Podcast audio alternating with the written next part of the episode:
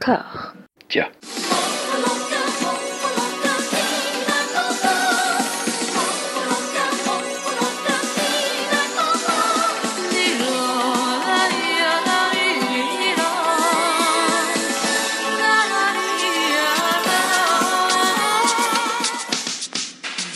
Bonjour à toutes et à tous, voici bien au frais dans le deuxième épisode de Voilà Maggie, la nouvelle anthologie exhaustive made in Discordia consacrée à la formidable, l'incroyable, la remarquable Maggie Chung. Pour m'accompagner dans cet exercice, j'ai la joie d'être aux côtés de la team Discordia au grand complet, qui d'un Max, ça va Max? Ça va bien et toi? Ça va. Qui d'un Mathieu, ça va Mathieu? Ouais, ça va. Qui d'une Anouk, ça va Anouk? Au top. Au top. Qui d'une Amandine? Ça va, Amandine? Ça va super. Très bien. Avant de rentrer dans le vif du sujet, nous tenions tous ensemble collectivement à remercier Dao, un camarade auditeur qui nous a fourni les deux premiers films. Merci Dao. Merci, Dao. Merci, Mais merci, Dao. mais quand même, pose-toi des questions sur ta collection. On y reviendra, on y reviendra, ne spoilons pas. Il nous a aussi fait suivre une pub Guy Laroche de 1984 avec Jackie Chan et Michel Yeo qui explique sûrement la présence de la marque dans Police Story, déconfinement ou pas, où on ne lâche rien côté investigation.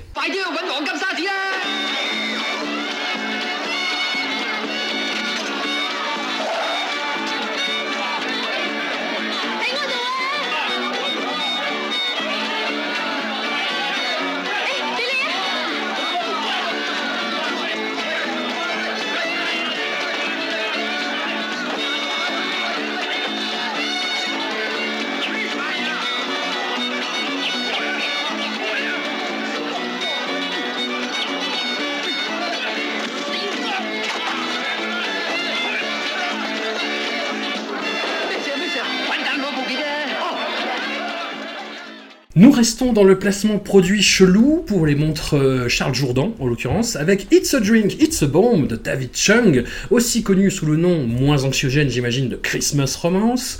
Film très curieux, hein, c'est le moins qu'on puisse dire, une sorte de comédie d'espionnage euh, qui assumerait mal son anarchie autour d'une bombe dissimulée dans une canette de soda, à la poursuite de ce dispositif explosif, un méchant japonais joué par Eddie Ko, grand habitué de ce genre de rôle typecasté, des flics plus ou moins véreux, et une bande de pieds nickelés constituée d'un chauffeur de taxi qui se prend pour un policier, d'un moustachu suave, joué par Georges Lame, et de Maggie dans le rôle d'une cycliste. Nous sommes toujours dans du Moleito, ce registre humoristique cantonné au-delà de toute analyse, mais dans un registre moins corrosif intellectuellement que du Wong Jing, beaucoup plus basé sur du jeu de mots, des rimes et des, des allitérations incessantes dans les dialogues. Et je dois même avouer que deux trois gags m'ont beaucoup fait rire, la, la fatigue sans doute j'imagine. Max, est-ce que tu as ri à des moments ou tu... Non? Pas énormément. Ouais Euh, pas, pas, pas énormément. Euh, j'ai pas passé un moment désagréable. Alors, c'est le dernier que j'ai maté, j'ai maté tout à l'heure. Euh, je me suis dit, à la fin, pe- petite référence à ceux qui ont suivi nos pérégrinations autour de Robert De Niro, que c'était un peu le, le Midnight Run euh, hongkongais. Ouais. Oh non. Ouais, Non, mais- Non, non, mais laissons Max développer. Oui, laissons pardon, Max pardon. Pourquoi voilà le, donc ce film avec De Niro et Charles Grodin Pourquoi je dis ça C'est parce que la mécanique est la même, c'est-à-dire que c'est une course poursuite. On est dans un scénario MacGuffin, euh, ce qu'il y a de plus basique. Donc euh, des méchants japonais veulent acheter une canette de Sarsi, qui est une boisson à la salle séparée dans laquelle est, est planquée une, une bombe, Mhm. Voilà, une, une sorte de pétard bison 4 hein, pour tout dire. D'ailleurs, on n'est pas sur de la méga bombe non plus. Et il se trouve que l'assistant euh, du, du scientifique qui a fabriqué la, la bombe dit Ah non, c'est pas bien, donc il s'évade. Enfin, il s'en va avec la bombe et du coup, il perd la bombe. Alors voilà, après, il y a tout un quiproquo. Euh, Il faut retrouver, euh, les, méchants japonais veulent retrouver cette canette et donc euh, vont se mettre à poursuivre nos fameux trois pieds nickelés qui, qui ont été témoins d'un meurtre et qui seraient potentiellement en possession de cette, de cette dite bombe. Et donc là où ça ressemble à Midnight Run, c'est que ça tourne en rond en fait. On Oui. se poursuit, une petite scène de coupe, on va voir les policiers pour discuter, mais les policiers euh, euh, ne croient pas à l'histoire abraca- abracadabrantesque de nos trois pieds nickelés. Et puis ensuite on refait la poursuite, et puis on se bat contre les japonais, on retourne chez la police, et ça tourne en rond. Et ça tourne en rond comme ça, avec une musique, comme tu le disais tout à l'heure, de, de supermarché. Avec, voilà, c'est c'est pour ça que je- ça m'a fait penser à Midnight Run dans cette mécanique de, tournage en rond et de scénario assez plat. Mais après, les personnages sont... euh, sont très attachants, notamment celui qui joue le, ce chauffeur de taxi qui se prend pour un policier, moi qui m'a rappelé, je fais encore des références à- au cinéma américain, mais qui m'a rappelé Data dans les Goonies en fait, avec sa, avec Oh, sa, avec, sa- avec sa casquette qui a deux petites lampes, euh, deux petites lampes de poche Avec et des les piles piles. comme ça dans des porte-piles, ouais, des porte-piles dans la casquette. Et, euh, et voilà, donc voilà, on est dans une course poursuite sympathique avec trois personnages attachants. euh, qui se renvoient bien la balle entre eux comme ça et c'est vrai que c'est plutôt sympa. Euh, en termes de rire, non, je me suis pas, ah, hormis les looks évidemment euh, complètement foufou de, de tous les personnages japonais, euh, chinois, euh, euh, tout le monde. euh, voilà, j'ai pas trouvé ça hilarant outre mesure, mais j'ai pas passé un mauvais moment non plus. T'as pas eu un fou rire avec la, la clé à molette géante? Non, alors moi, mais c'est, mais alors je veux dire, le seul truc moi qui m'a fait rire, mais c'est vraiment du là. C'est un moment ils sont dans la maison de Maggie Chang. D'ailleurs, c'est le seul rôle euh, euh, parmi les quatre films, c'est le seul film dans lequel elle ne joue pas une peste. Ça change Oui. parmi les autres. Et euh, donc ils sont, ils vont chez euh, chez le, le grand papy de Maggie Chung. Elle leur propose à boire et donc euh, le- notre ami chauffeur de taxi, euh, je demande un jus de banane. Je sais pas, j'ai trouvé ça juste, c'est nul là, mais ça dépend aussi. Un jus de banane, non, mais attends, la meilleure vanne, c'est qu'elle leur dit euh, Bienvenue chez moi, vous voulez quoi? J'ai tout ce que vous Oui, voulez. voilà. Ils leur disent un jus de banane et l'autre, je sais pas, un thé. Elle fait Bon, bah ça fera deux cafés. Oui, c'est ça. Oui, exactement. Exactement. J'avais oublié la chute. Je me suis, j'ai trop ri pendant le jus de banane, tu vois, pour rien. Et j'ai même pas, j'ai raté la chute. Mais j'ai vu après qu'ils avaient des Et cafés. puis le duel, non mais le duel avec la plume. euh, entre Mais oui, mais oui. Entre le, le- Ah oui, le mais japonais oui. et le. et Quand le- il se souffle la plume et qu'il reste Oui, Moi, ça m'a beaucoup fait rire. Mais non, mais j'ai trouvé ça super. Je trouve ça super dans le, dans le, dans le, dans la rythmique, dans la mécanique, tout. Mais ça m'a pas fait marrer outre mesure. Mais j'ai trouvé ça très bien. Attention, hein, mais vraiment. Et moi, il y a un truc qui m'a beaucoup fait rire aussi, mais c'est très très con, et c'est pendant tout le film, c'est que ils se donnent des surnoms d'animaux. Euh, tout au long du film et euh, notamment le, le- le héros qui est censé être le mec un peu beau gosse et tout il se, il se fait appeler poulet à moustache Cat et He- Head Lion. ouais c'est ouais, ça et voilà mais euh, du coup c'est ouais, ça je crois que c'était chick, moustache chicken je crois qu'il se Mhm. faisait appeler quoi et du coup ça m'a fait voilà j'ai pas besoin de beaucoup apparemment mais ça m'a fait rire pendant tout le film enfin dès qu'il qu'il l'appelait en fait voilà ça me Et, et d'ailleurs, à propos de cette moustache, et après je, je- je me tais, c'est que c'est le seul, encore une fois, euh, film parmi les quatre dans lequel quelqu'un qui porte la moustache n'est pas un méchant. pas méchant ouais exactement tout à fait Ah, c'est Georges Lame, c'était un, playboy, euh, chanteur aussi. euh, donc voilà, ça, faisait partie de sa personnalité et c'était une moustache à la Jean Rochefort, quoi. Un peu C'est un peu, oui, j'allais dire le Patrick Devers euh, chinois. Patrick Ah, Devers. Toute proportion gardée. Le Patrick Enfin, Devers hongkongais, excusez-moi, quelque pas part. chinois, hongkongais, pardon. Am- Amandine, tu as été la première à, à souligner le, la, la prédominance de la musique comme élément euh, particulièrement ronge-crâne. Alors, du est-ce que vraiment on appelle ça musique Tu vois, moi j'en suis là. hein. Ouais, ouais, infernal. C'était infernal, j'ai l'impression d'être euh, d'être dans un mauvais euh, jeu vidéo euh, répétitif. Enfin, c'était continu, c'était agressif. Donc moi, ça m'a... Bon, euh, Dieu sait que j'étais très contente de rentrer dans ce film avec euh, des Japonais habillés n'importe comment, euh, euh, des méchants Japonais euh, qui veulent euh, une canette avec une bombe, on sait pas pourquoi, on sait pas pourquoi faire ça, ni, ni attaquer quoi, enfin bon, ça n'a aucun sens. Donc j'étais bien partie et en fait, plus le film avançait, plus j'en avais marre. Ouais. Donc en Le fait, court, je pense hein, que j'aurais été contente si ça s'arrêtait au bout de 15 minutes, mais et puis cette, cette musique, enfin qui, qui n'en est pas une, hein, je- Ouais, Et de la country. Il y, a, il y a un mélange des deux, musique d'ascenseur et musique de ouais, supermarché. c'est ouais. ascenseur, mais assez basique. Parce qu'il peut y avoir de la musique d'ascenseur langoureuse, mais là c'est vraiment de l'ascenseur euh, avec une Game Boy en fait. C'est une Game Boy qui fait de la musique d'ascenseur et effectivement de la country, mais en continu sur les scènes, aussi bien les scènes d'action que les pseudo-scènes drôles. Ouais, C'est insupportable. c'est jamais à propos. Anouk, tu. C'est moi.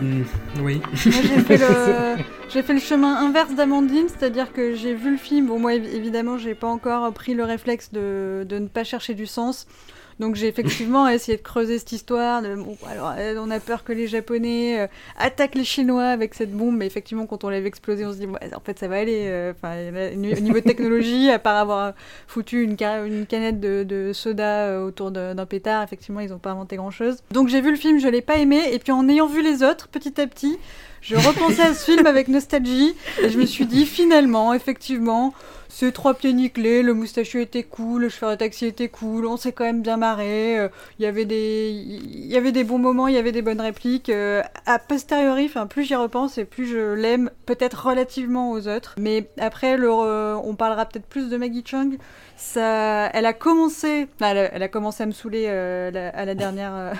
Euh, dès le premier épisode, bien sûr, mais là, euh, on est vraiment sur. Toi, tu, tu, disais, Max, qu'elle jouait pas une peste. Effectivement, elle est un peu moins peste, mais quand même, en termes de de mimique et de, de type de jeu, euh, elle, est, ah, elle fait exactement la même. C'est-à-dire qu'elle fait. Euh, Saminode. Là, elle fait. Je crois qu'elle fait du patin aussi en plus de. Oui, c'est ça. Elle fait du vélo et du patin et elle tombe. Alors, elle est très forte pour tomber.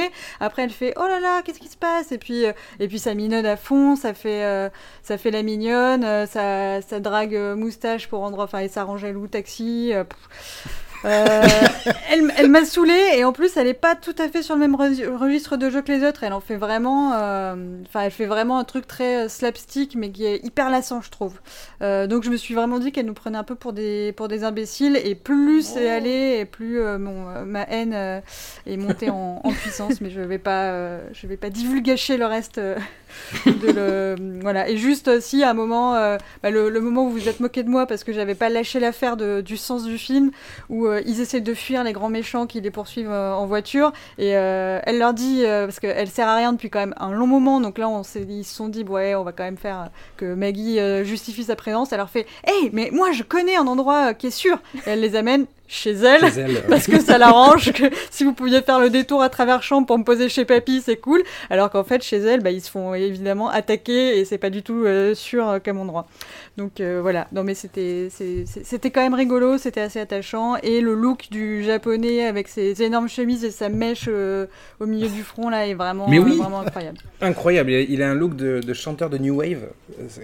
Euh, incroyable. et la scène de, avec moustache euh, sur son scooter et le, le type, le scientifique, euh, dans le parking souterrain, c'est vrai que j'étais dedans. Quoi. Où ils se font donc poursuivre et ils essayent de, fuir, ils essayent de, prendre, de lui faire prendre l'ascenseur, machin et tout. Et c'est un peu stressant et c'est vraiment bien fait. Quoi. Hmm avec, avec Mario Kart en fond sonore. Peut-être c'est ça la moustache en fait. Peut-être c'est un rappel Mario Kart. Et ça tient, si c'est vrai que ça, ça m'a, ça m'a fait rire, c'est le plongeon sur le scooter. À un moment, il perd son scooter qui part tout seul, il fait un plongeon bras devant pour remonter sur son scooter. Ça, c'était chouette. et puis le, ben, puis le méchant, il a une arbalète, quoi. Je veux dire, il a pas un. Mais oui, mais il a une arbalète nulle. pourquoi, pourquoi avoir un flingue quand on peut avoir une, arbalète portative Mais son arbalète, elle est nulle. C'est silencieux, mon gars. Les flèches, elles s'enfoncent à peine en fait. C'est-à-dire que le, euh, George Lam, le moustachu, a, un casque de moto qui est pas du tout épais. Oui. Et euh, bah, il se fiche dedans. Euh, enfin voilà. oui, oui mais surtout ça, aurait dû lui rentrer dans la tête et en fait non non ça passe nickel alors que le truc est rentré à moitié dedans et lui il est là waouh waouh j'ai eu de la chance je suis pas passé loin. Hein. manque de cohérence, manque de cohérence. Petite question sur le justement ce bad guy euh, avec sa mèche et son look très particulier. J'ai vu, euh, sans spoiler, on parlera tout à l'heure de Happy Ghost 3 de Johnny To. C'est dans le deuxième Happy Ghost, c'est une scène assez drôle d'ailleurs, bizarrement, enfin ça m'a fait rire nerveusement, je pense, où euh, le, le, le, fantôme joyeux se déguise en Boy George. Est-ce que c'est pas un, truc, un look un peu Boy George? Il est rococo, moi je trouve. Non, c'est pas, pas, un look Boy George. Il a un look de. Non, c'est un look vraiment nouveau romantique.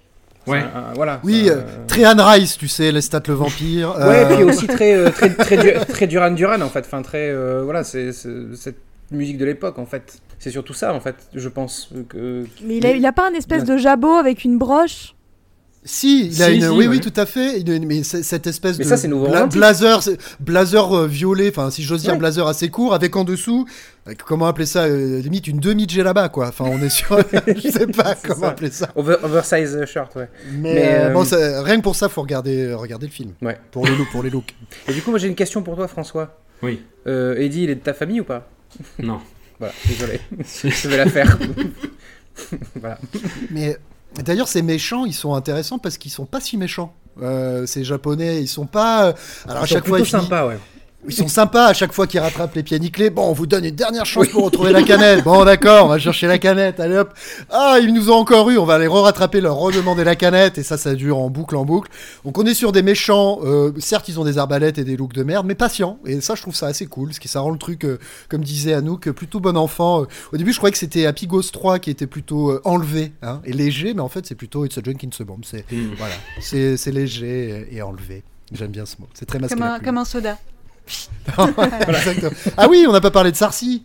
Je pensais que ça n'existait pas au début, mais non, on est sur la plus grosse, euh, le plus gros placement pub euh, de l'histoire en fait. D'accord. Bah, je sais pas, euh, parce que en parlant de placement de produit, on a quand même un espèce de, de pack shot sur, euh, sur les montres de Charles Jourdain à la fin du film, quoi. Oui, Donc, non, mais ce que je veux dire, là, le, le MacGuffin, donc Oui, la oui. bombe est dans une canette, c'est comme si c'était une canette de Coca-Cola, et c'est Sarcy, Sarcy, Sarcy, c'est comme si c'était tout le long du film, et puis à la fin, il y a un concours Sarcy avec une pyramide de Sarcy.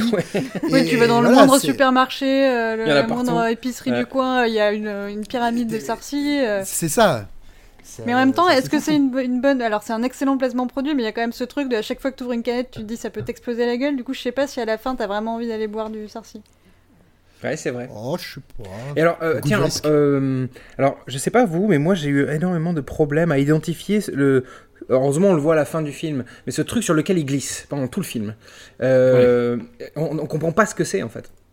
Qui glisse comment ça Mais, Une espèce euh, de euh, skatepark avec des, des motifs dessus. Mais c'est ça en fait, mais c'est pas un skatepark parce que c'est pas, c'est en, en pente en fait. Donc, C'est une bâche. Non C'est une bâche une- qui recouvre euh, une surface pour la protéger et qui a des trous pour éviter de prendre le vent, j'imagine? Mais je sais pas, mais que- C'est juste un, un message en un bordure message d'autoroute dessus, en c'est un fait. truc publicitaire. Oui, c'est ça. ouais, il- Je sais. I'm okay, you're okay. Absolument. Mais ce que je veux dire, c'est que avant la fin du film, avant qu'on voit ce truc-là, qu'on l'identifie parce qu'ils font un grand plan dessus, Hmm. je, moi j'arrive, je me disais mais qu'est-ce que c'est que cet endroit? En plus, ils arrêtent pas de chuter dessus euh, pendant tout le film.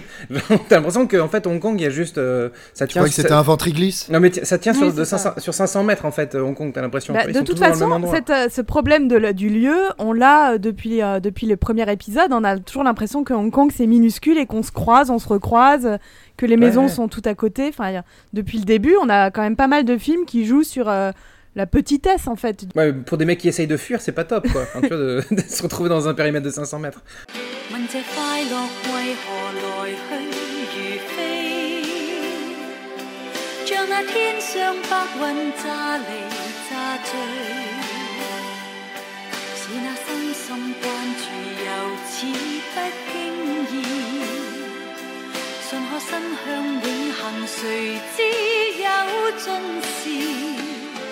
你的关注眼神会令我惊喜。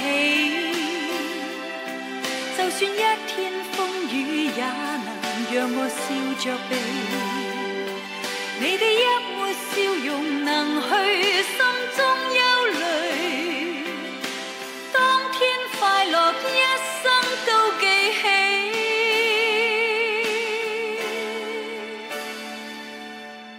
On enchaîne avec Lost Romance, euh, film encore plus curieux que l'on doit à Ian Fan, un réalisateur versé plus souvent qu'à son tour dans le drame sentimental. Il nous livre ici une tragédie en poulet, guindée, corsetée, qui ne souhaite au fond que punir ses personnages. La jeune Maggie Chung agit comme une petite délurée, elle aura le cœur brisé et sera malheureuse tout le reste de sa vie. Shoyun Fat se fait du souci pour elle, il va crever. Maggie retrouve l'amour sous les traits d'un sosie de son défunt frangin, Ian Fan boucle immanquablement son récit dans les larmes sans jamais quitter de vue sa mise en scène digne de soap opéra, à base de bouquets garnis en arrière-plan et de pulls en V. Maggie Chung y trouve pour la première fois un rôle qui lui permet de déployer une palette de jeux plus développée, mais au service de quoi exactement? La question reste fatalement posée. Anouk, pour commencer sur un, un ton un peu badin, Fat personnellement c'est plutôt avec ou sans lunettes? Euh, Les deux. Les deux euh, Ok. Ouais, ouais, je... rien contre ce petit euh, chez d'une fête. Mais par contre, je peux pas vraiment euh, parler du film honnêtement parce que euh, j'ai vu le film et je m'en suis imaginé euh, mille autres.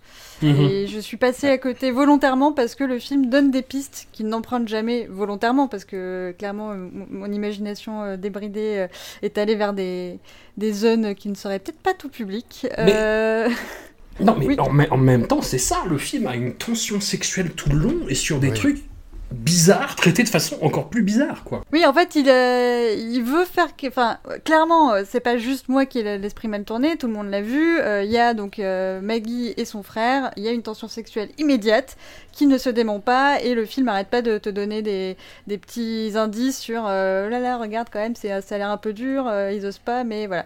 Donc, inceste frère-sœur, moi, c'est, ma passion, c'est, mon truc.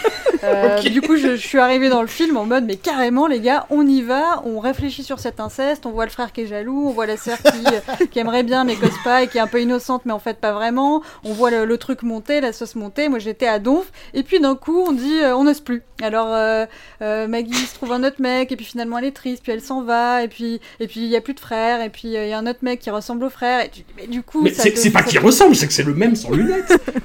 oui oui c'est bien sûr c'est le mais du coup moi qui sourit? Je me suis dit c'est peut-être lui pour de vrai, donc euh, j'ai regardé le film en me disant en fait il a fait semblant d'être mort et il revient pour pouvoir pécho sa sœur. Mais Sans lunettes elle me reconnaîtra jamais. Sauf que du coup elle, elle, elle, se dit bon bah ok je vais pouvoir me, me, taper un sosie de mon frère à défaut c'est quand même pas mal. Et sauf que du coup lui aussi il, meurt et quand elle a un flashback et eh ben elle repense à son frère et à lui en même temps parce que clairement les deux étaient mêlés. Euh. Mais sauf qu'au milieu t'as un Tony qui, qui débarque, enfin tu en fait on a rien à foutre et t'as des mecs qui débarquent qui oui qui est le frère du nouveau sosie.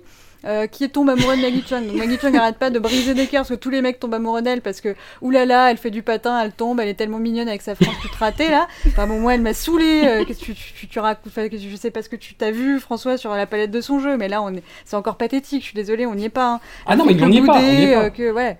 Non, non. Du coup, je me sentais sale parce que le film me faisait imaginer plein de d'issues incestueuses ou pornographiques diverses avec une tension sexuelle énorme et rien ne se passait jamais. Donc j'étais dans l'extrême frustration et en même temps euh, j'avais l'impression que c'était moi qui inventais tout ça alors que alors que non. Et le film lui-même ce qu'il te présente c'est un truc hyper euh, qui veut aller là mais qui ose pas et qui du coup est hyper euh, déconcentré quoi. Enfin, il va dans différentes directions alors qu'en fait, on aurait pu faire 30 euh, minutes, un espèce de moyen métrage érotique, euh, tabou, hyper efficace et ils ont fait un truc juste un peu raté quoi. Waouh, l'expérience sur le cinéma intime, t'as définitivement changé, Anouk, mais on prend. non, mais j'ai toujours été comme ça. Demandez à Amandine qui me connaît depuis longtemps. bah écoute, c'est ce que nous allons faire tout de suite. mais alors, tu parles des tensions sexuelles. Moi, je trouve que justement tout du long, moi j'ai pensé, enfin, euh, vous voyez le sketch euh, Bande avec les moods des nuls? Exactement, oui. Eh ben, c'était exactement ça. C'est-à-dire, il euh, n'y a pas de tension sexuelle en fait, c'est faux. Et on sent qu'il y a un truc entre les deux, mais il n'y a pas de tension. Y a je suis tout chaud à cause de le désir. C'est ça, voilà. Et c'est oh, je te caresse le bras, quoi. Enfin, tu vois, c'est vraiment ça. Il n'y a pas du tout de. jamais, jamais, tu te dis, ah, ça y est, ça. Ah, il y a un truc qui monte. Non, non, moi je trouve que ça monte jamais. Justement, c'est encéphalogramme ah, plat. Ah non, bah non, moi je trouve que ça monte absolument jamais, quoi. ça monte pas en soi, c'est à nous de faire le taf, quoi. C'est vraiment nous qui projetons nos, nos, ah bah super. les, désirs du frère. moi j'ai pas envie de subir les, euh, j'ai pas envie de subir les fantasmes euh, incestueux de Yon Fan. Désolé. Euh... Et voilà, mais c'est là où ça marche pas chez toi parce que tu l'as pas ce truc. Moi je l'ai, du coup ça marche. mais désolé, j'ai pas envie de baiser ma sœur. Je, voilà, désolé. mais parce que t'as une sœur, mais du coup moi je peux me permettre parce que je suis fille unique, donc. J'ai pas, de sœur, euh, j'ai pas de sœur, mais dans l'absolu je le ferai pas. j'ai pas, tu vois. Ça me semble un débat. Je crois que tu es seul sur cette colline, euh, Anouk. Et en fait, en, fonction de, mon, de, mon, de ma boussole morale, je pense que euh, justement, je trouve que la fin est encore plus gênante que le début. C'est-à-dire que, à, la limite, si. Euh, vas-y, choque ton frère, tu vois. Mais je trouve que justement, le fait qu'elle se rabatte qu'elle se rabatte sur un mec qui est, qui est, le sosie parfait de son frère et qu'elle se dit ah hum, hum, enfin. Tu vois? Enfin, je trouve ça vraiment malsain encore plus malsain vraiment. Oui, mais... je, sais pas c'est trop bizarre quoi. Bah, après il y a un autre film euh, alors les, grands esprits se rencontrent Yon Fan Jean-Marie Palardi euh, qui est sorti la même année euh, en 1985 c'est Whitefire grand, autre grand film sur l'inceste entre frères et sœurs, mais où c'est euh, ouais ouais il y, y, a encore plus de tension sexuelle et c'est clairement affirmé. Il y a même cette phrase "dommage que tu sois ma sœur" à un moment. Et, euh, elle, y est dans euh, Lost Romance. Hein. Il y a Maggie qui dit si t'étais pas mon frère, je préférais sortir avec toi quand il parle de, de tous les mecs. C'est vrai. Oui, oui, Après, après dans, dans, Whitefire, il dit cette phrase en la regardant à poil, en fait. Donc, c'est pire. Après lui avoir enlevé sa serviette. Euh, après lui avoir enlevé sa serviette. Après lui avoir arraché sa serviette à la sortie de la piscine. Alors, l'Ostromance, effectivement, est moins chargé sexuellement que, que, Whitefire. Mais quand même, tu vois, toute la fin, je me... Et en plus, tout se passe avec cette espèce de rythme de soap opéra, et pour te raconter un truc complètement brinzingue, tu vois. Et à la fin, la fin arrive, et en plus, la fin, enfin, on, spoilera peut-être, mais euh, il y a un espèce, de fatum, hein, une, correspondance avec son frère défunt euh, qui, se crée, qui est complètement absurde qui, Enfin, ouais, il y a la fin, il y a un générique qui arrive, je me dis, quoi? Qu'est-ce que, je, que je viens de regarder, quoi? Qu'est-ce que c'est que cette histoire? Pourquoi? Amandine, euh... ah bah, moi, ce film, je moi, je suis sortie de ce film, pareil, j'avais l'impression d'être euh, d'être passée dans une machine à laver. euh, C'était Ouais. c'était terrible euh, parce que y a, déjà, il est, je pense qu'il est très littéraire au sens où peut-être ça, ça, ça sent le, le- le truc, la nouvelle, euh, la nouvelle à succès qu'on a voulu adapter et je sais pas, ça marche pas en cinéma quoi. Euh, y a, y a- pour moi, il y a vraiment une, une- une rupture aussi dans le ton où t'as- il y a tout le début où euh, euh, Maggie est insupportable, elle bondit partout, elle arrête pas de sauter, enfin elle crie en sautant, elle fait la femme enfant euh, avec tous ses amoureux, enfin c'est ridicule. Et après, euh, boum, euh, bon, on a du coup on a un peu de mal à croire à son à son chagrin d'amour, quoi, cette espèce de profonde Ouais. tristesse, euh, parce que bon, elle nous a paru euh, un peu, je sais pas, toute guillerette légère. Bon, alors, et, et- et là, le trauma, on va le soigner à Paris, et on a, on a des scènes ridicules euh, où on a comme ça la douleur, la, la, la femme blessée, mais bon, comme je suis un peu moins sévère qu'Anouk, il y a quand même là d'un coup, on la voit un peu mélancolique, ou enfin, ou du moins elle sourit pas. Et Ouais. ça fait depuis le début, on la voit que euh, depuis le début, on la voit que sautiller, faire du patin, euh, être un peu gnangnan. Bah là, d'un coup, elle a les cheveux plaqués, un chignon, des perles. Et euh, bon, bah, on voit une autre Maggie, peut-être le, le- début de quelque chose d'autre, je sais pas. Et moi, les scènes, les, scènes Ouais. parisiennes m'ont un peu traumatisée, puisque c'est là qu'elle rencontre donc, le mec qu'elle va épouser, qui quand même se pointe à un repas où elle a cuisiné à l'occidental pour son frère. Il se met à table en disant Je veux des nouilles au bœuf à la chinoise. Et là, moi, je me suis dit euh, Faut que j'arrête, quoi. Enfin, c'est plus possible. Quel est le sens global quel est le sens global On veut me faire croire que cette femme est au bord du gouffre, qu'elle a perdu l'amour de sa vie, et puis elle part euh, cuisiner des nouilles au bœuf, quoi, à Paris, enfin n'importe quoi. Et euh, tout ça m'a tout ça m'a globalement perturbé et, et c'était même pas le pire, c'est qu'après quand on revient à Hong Kong, rebelote, j'ai pas osé compter à combien de pseudo personnages masculins on nous fait Ouais. croire à une histoire, hein, mais je pense qu'il y en a au moins 5 ou 6. Du coup, c'est un espèce de défilé autour d'elle. Et oui, mais après, après je, mais, à culpa, hein, je, je disais qu'elle déployait plus de, de game dans son acting, mais, euh, mais c'est quand même pas encore ça, effectivement. Non, Enfin, mais c'est a- juste parce que voilà, quand elle rentre de Paris et qu'on montre que c'est une femme brisée, divorcée, là, elle s'est pas remise de sa première euh, rupture et en plus son frère est mort, enfin vraiment c'est très dur. Et bah du coup, on la voit arriver en pleine journée alors qu'elle est chez elle. Oui. Euh, Moi je suis désolée, deux mois Oui, de confinement, oui. j'ai pas quitté mon survêtement. Euh, bon voilà, après il y a... c'est un spectre bien sûr, hein, la féminité c'est large, mais là elle arrive quand même, elle est euh, son chignon impeccable, du maquillage, 4, 4 kilos de maquillage noir sur les yeux, elle est Des en mode bijoux. euh, 31 euh, au festival de Cannes, quoi. 31 décembre au festival de Cannes. Enfin, ça n'a aucun sens et elle, elle, elle accueille le, le, le décorateur d'intérieur qui évidemment tombe amoureux sans se dire c'est bizarre, elle a des, des grosses, enfin, elle a une, une robe de soirée, euh, des énormes boucles d'oreilles, euh, juste alors qu'elle elle est chez Oui, elle puis et la- que c'est dimanche après-midi, quoi. La, la façon qu'elle a de dire à sa fille d'un air détaché, allez, monte dans ta chambre, faire tes devoirs. Tu, tu n'y crois pas une seconde, en fait, quoi. Av- avant de faire un grand sourire séducteur euh, au décorateur d'intérieur, enfin, c'est... Ouais. Oui, enfin, elle Ouais, porte mais une elle, robe elle nous prend pour des débiles, elle Hein. nous prend pour des débiles depuis le début, quoi. Mais Elle non, a mais pas côté, elle, Je fais mais l'innocente, mais en fait pas. Et en fait, les mecs, euh, ah là là, je l'ai séduit, mais c'est pas ma faute. Oui, il est fiancé, mais en fait, euh, euh, il me préfère moi et tout. Elle, elle joue la conne, alors que clairement, son personnage devrait pas être aussi con. Enfin, elle a plus d'expérience que ce qu'elle montre avoir. Elle fait l'innocente parce qu'elle sait que ça plaît aux hommes. Mais du coup, il y avait un Mm. truc à faire, tu vois, sur, euh, sur- elle fait monter la, la rage euh, jalouse euh, de son frère. Là-dessus, il y avait un truc à faire. Et euh, ils l'ont pas fait. Quel dommage. Tu, tu crées un personnage assez inédit dans le- la podcastosphère euh, critique cinéma française, c'est le- la bad guy Oh, incestueuse. C'est cool. C'est- innocent. Euh, Max, tu, je te trouve bien calme. vu- Bah oui, non, mais je vous laisse. euh, bah, J'ai beaucoup de choses à dire. Ah, j'imagine. Non, mais va, il y, a- des choses qui vont se, pardon, qui vont se répéter. Effectivement, moi, dès, le début, alors dès, euh, il y a une chose qu'il faut dire aussi dès le départ, c'est que euh, les deux sont orphelins. Les Oui. parents sont morts. Donc, ce qui peut. euh, non, mais Donc, ce qui. ils, donc ils ont pas de structure morale, c'est ce que t'es en train de dire Non, ça ne non, justifie non. rien, Max. Non, non, non, non. Ils ont de la thune. Ils ont grave de thune. Ils- C'est des ils- enfants loups. Ce sont des enfants, donc ils sont orphelins, ils sont rentiers, et bon, ça explique au moins une chose, c'est qu'ils sont tous l'un pour l'autre. Déjà, on peut commencer par ça, voilà. Après, effectivement, dès le début, quand ils se chamaillent dans l'atelier de peinture de Shoyun Fat, je me dis, ah oui, ça va partir en sucette. Et là, j'étais là, j'étais, je commençais à être excité, comme vous, là, j'étais là, là, ça, ça va partir, ça partir en couille, j'étais là, accroché à mon siège, ça va y aller. Puis à un moment, je me suis dit, non, ça, c'est, on n'est pas dans un catégorie 3, tu vois, à aucun moment.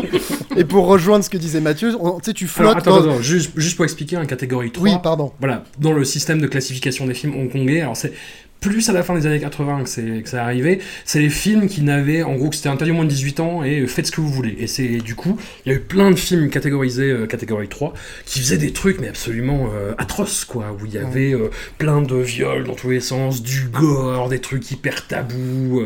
Enfin. J'allais dire, regardez, non, renseignez-vous sur un film qui s'appelle Ebola Syndrome, typiquement. Ou Run and Kill. Run and Kill, qui sont deux des films parmi les pires jamais réalisés, mais qui en même temps sont fascinants. Bref, voilà. Mais mais merci du coup. Et en fait, on sait pas du tout ça. On flotte plus, tu vois, au début, euh, notamment quand euh, Maki Chung, donc, est cette petite euh, peste qui, qui collectionne, euh, pas les amants, ouais, mais qui, qui séduit à tout va. On flotte dans une espèce de vacuité, de ces Sofia Coppolesque, tu vois, qui bande nous, Ouais. quoi, que- comme l'a dit Mathieu. Enfin, bah, c'est ça, c'est ah, ah, ah, je passe d'un main à l'autre, mais je suis un peu amoureux de mon frère. Oh là là, mais je suis très triste. Tu sauras jamais pourquoi je suis aussi triste que ça. Oh là là. Bon, enfin bref, on s'emmerde, sec. Et euh, paradoxalement, il y a quand même pas mal de trucs qui m'ont fait rire euh, dans ce film. Allez Qu'est-ce qui fait rire Max Est-ce que c'est la corbeille de fruits Moi, je vote pour la corbeille de fruits. Alors, pas la corbeille de fruits, mais donc à un moment, il se Enfin, trouve que Maggie, corbeilles de Maggie Chung séduit euh, le, le dernier ami des parents de, de Cho Yun-fat et Maggie Chung, qui est, leur, euh, qui est plus ou moins leur banquier, enfin en tout cas celui qui gère les actifs de, de leur rente. Et, et lui aussi tombe sous le charme de Maggie Chung alors qu'il est, qu'il est marié. Et à un moment, euh, il, discute avec Cho Yun-fat sur un canapé comme ça, il veut lui avouer qu'il est amoureux d'elle et tout, mais il a du mal. Et à un moment, d'un coup, ils sont dans le salon assis comme ça, et il jette son mégot de clap par terre hyper fort sur le tapis par terre. Je fais, mais respecte un peu, t'es pas chez toi, tu vois. C'est ce que je, je me suis dit. tu veux baiser sa sœur, donc reste Et, calme. et après, il dit Je suis amoureux de ta sœur. Enfin, c'était pas en plus une raison pour niquer mon tapis hyper cher. Enfin, bon, voilà. ça m'a fait rire. Et quand il l'amène au tennis, c'est qu'elle, elle court en faisant ah ah et Ouais. que lui, il, il est assis en train de boire une bière et qu'il lui jette des balles comme ça à travers le filet. Ah mais là, là c'est celui dans lequel elle minaude le plus. T'as la scène à la plage aussi, avec un de ses, avec un de ses Oh là là, copains. ouais. Il y a une scène de. un, un, un photoshoot euh, sur la plage qui est bien, euh, bien corsé aussi. Qu'est-ce qu'il y a d'autre qui m'a fait rire?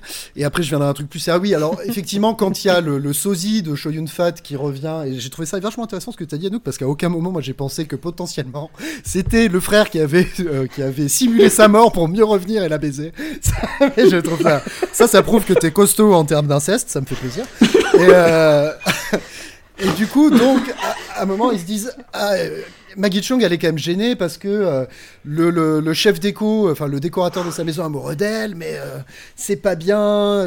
il faut, il faut, faut lui dire, mec, moi je suis amoureux de, de- de- du sosie de mon frère, donc on, on organise un grand dîner où on va te l'annoncer. Il se trouve qu'ils sont frères les deux. Et là, quand Cho Yun Fat découvre que c'est son frère, ah, il y a une espèce de, de malaise qui est très drôle. Voilà. C'est mal Non. expliqué, mais vous le regarderez. Non, non, vas-y.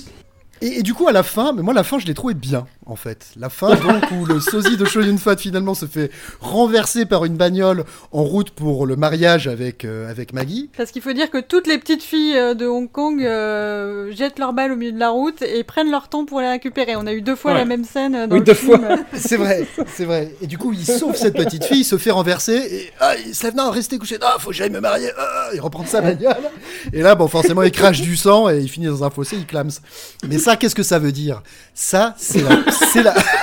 Ça, déjà, c'est hard et c'est rigolo aussi, mais ça, c'est la punition divine. On ne fait pas ce qui est contre nature, ok? Même, même avec un sosie, tu vois. Ça ça. Ça, c'est ça. Et à la fin, et là, c'est ma, super punchline, à la fin, qui annonce à Maggie que le sosie de Choi Yun-fat est mort? Le président de la République, parce qu'il y a un, le, américaine, parce qu'elle apprend la nouvelle euh, par le biais d'un téléphone rouge. Voilà. Donc j'ai bien compris la fin. Et euh, non, mais en gros, ça veut dire tu as vécu dans le. Voilà. le- Il y a aussi ce, ce carton qui sépare les- la première de la deuxième partie qui s'appelle La Résurrection. Oui. Et donc. Mais alors, c'est en- la résurrection de qui? De Shoyun Ah. Fat ou de Maggie Chung euh, bah, alors déjà, bonne question. Moi, je pense c'est un peu des deux, mais c'est surtout que résurrection ou pas, c'est qu'elle a vécu, euh, elle a vécu dans le péché, tu vois. Dans le premier, elle a vécu dans le péché parce qu'elle aimait son frère. Dans le deux, parce qu'elle l'a chopé alors que c'était un sosie. Donc, non, ça se fait pas, tu vois. Ça se fait pas. Tu baisses pas ton frère, ok? Sinon, il, il va mourir. Voilà. Donc, c'est très Et catholique. tu- C'est très catholique. Tu fais bien de parler de, de ce passage parce que ça me fait, ça me rappelle euh, la- la- la- euh, pour moi le- l'essence de tous les films de Maggie Chung jusqu'à maintenant et d'autant plus de celui-là. Une scène où, où, euh, donc euh, Maggie est triste, c'est la deuxième partie, donc elle est triste, elle est habillée en noir, elle a un collier de perles, elle a beaucoup de maquillage et elle a les cheveux attachés. Mm. Elle fume une cigarette en bu- buvant du whisky et là euh, le Très élégant. le, le sosie arrive et elle lui dit euh, Dis-moi, est-ce que je suis une mauvaise personne? Et lui dit Mais non, tu es une femme magnifique. Et en fait, là, on est sur euh, ce que c'est que Maggie Chung. C'est-à-dire qu'elle est tellement belle et tout le monde la trouve tellement belle qu'elle ne peut pas être une mauvaise personne. Elle ne peut même pas être une personne, en fait. On lui, C'est euh, pas voilà. vrai. C'est pas vrai ce que tu dis, Anouk. Je m'inscris en faux parce que, parce que Cho Yun-fat lui dit, justement, le fait que tu me poses cette question et que tu doutes de toi prouve que tu n'es pas égoïste. Ça, mais il dit ça pour la pécho. Ouais, mais oui, c'est sûr. La vraie réaction, c'est of course sur a Beautiful Woman. Of course not sur a Beautiful Woman. Ils se sont pas déjà pas- pécho à ce moment-là? Euh, bah, ils sont pas, ils ont pas dit qu'ils allaient se marier. Regarde, elle est triste, elle fume des cigarettes. Pour l'instant, c'est pas fait encore. C'est vrai. Bah peut-être. Autant pour moi. Mais du coup, voilà, c'est que c'est que le- l'extérieur ne peut, est forcément indicateur de, de, de l'intérieur, et c'est ça la douleur de Maggie, c'est qu'elle, elle sait qu'elle est une mauvaise personne, elle sait qu'elle est une personne, mais personne ne la voit parce que les gens ne voient que son physique euh, avantageux. Oui, mais elle, elle joue beaucoup de ça pendant toute la première partie. Mais enfin, J'évacue ça, mais par contre, tu parlais du moment où elle fume justement euh, des Dunhill, cigarettes de luxe. Et euh, ce plan, justement, elle est sur le, cana- elle est sur le canapé, euh, tout apprêtée à fumer sa cigarette. Bah, j'ai trouvé, c'est à peu près le seul plan que j'ai trouvé très beau. Enfin, en tout cas, elle a, elle a du charisme, elle dégage un truc, euh, c'est assez sympa. Le seul plan qui est beau avec celui où elle est sur le balcon avec Cho Yun-fat, où t'as cette espèce de nuit américaine, où où il y a cette mise en scène incroyable, c'est-à-dire que Cho Yun-fat est d'un côté du balcon, elle de l'autre, et entre les deux, il y a un pilier, ce qui veut dire que que- quelque chose, quelque chose se met entre deux. Et oui, et oui, ça parle mise en scène dans Ah, voilà, Et alors, la hein. corbeille de fruits dans les mises en scène, euh, Euh, C'est à quel moment Rafraîchis-moi la mémoire. Et ben bah, en fait, à- dans l'entrée de leur maison, ils ont euh, plusieurs corbeilles de fruits. Donc il y a une corbeille de fruits sur le petit meuble de l'entrée, et une corbeille Eh ben de le fruit fruits à défendu côté du canapé. Le fruit, bah le fruit Ah. défendu Bah le fruit défendu Effectivement, il y a des pommes. Il y a des pommes. Moi, j'ai dedans. trouvé bah qu'il y avait oui. beaucoup de téléphones. Enfin, il y a beaucoup de plans de téléphone. hein. Et ça se finit, bah oui, ça se finit par ça, téléphone rouge. Non mais on a tout compris ce film, hein, c'est incroyable. on l'a, on l'a saigné, on l'a saigné le film quoi. Prends ça. Ce que je trouve encore plus terrible, en fait, c'est que c'est la première fois que nous croisons un acteur euh, que j'adore, qui, fait partie de mes acteurs préférés au monde, c'est Shoyun Fat, et on le découvre là-dedans. C'est quand même assez Oui, terrible. mais il est magnifique. Il est. Ouais. Avec son grand manteau sur la scène, euh, moi j'achète. hein. Ah ouais, ouais, d'accord. Et Et puis, puis son petit, son petit pull en V, là, comme ça, on dirait qu'il est sur le bassin d'Arcachon constamment. C'est enfin, voilà, sympa, ça j'aime bien. Mais, euh, mais c'est vrai qu'il s'est pas foulé entre les deux phases. euh, c'est, il y a lunettes, pas lunettes, mais il y a euh, pas sourire, sourire, et ça change tout. Mais et, et moi, je, je- j'oubliais que c'était euh, Shoyun Fat quoi. Je disais putain, ouais, il y a vraiment deux personnes. Ah, Il m'accueille, il Il m'accueille, m'a- par le film, quoi. il m'accueille comme une même pomme. C'est le même acteur Je sais pas. oh là, je suis bluffé, quoi. Incroyable, quelle œuvre Bon, Excusez-moi, faut que j'en prenne mon souffle. Est-ce qu'on peut aussi euh, parler de, de la consommation de pain de, de Maggie Chung? Ah oui, beaucoup de Oui, pain. elle revient de la boulangerie Voilà. avec au moins, euh, je sais pas, 7 baguettes et deux pains de C'est campagne. ça. Elle est mature. Erreur classique du touriste. Non, mais c'est erreur classique du touriste débutant en fait. Tu vois De se dire, on arrive à Paris, qu'est-ce qu'on fait? On achète des baguettes, on en achète plein. Et du coup, on, a trop, on se retrouve avec trop de pain, évidemment. Ce que j'adore, c'est que toute la première partie du film, on a bien compris qu'elle était pétée de thunes à Hong Kong. Elle arrive à Paris et là, on a tout un délire de la, la malheureuse pauvre qui va avec un, avec un appart immense, mais euh, j'ai tout meublé appart, en allant putain, à la brocante, quoi. Ouais, j'ai tout acheté aux puces. Oui, c'est ça. Non, Que des elle- Louis XV, euh, hyper elle. Ouais, voilà, elle dit, elle dit, j'ai tout acheté d'occasion. Mais tu vois bien que c'est pas de l'occasion. hein. Elle est partie, en effet, à Clignancourt pour aller choper des espèces de. des, des fauteuils Louis, Louis XV ou je sais pas quoi, là. tu vois On prend vraiment pour des cons. en ce moment. Ah.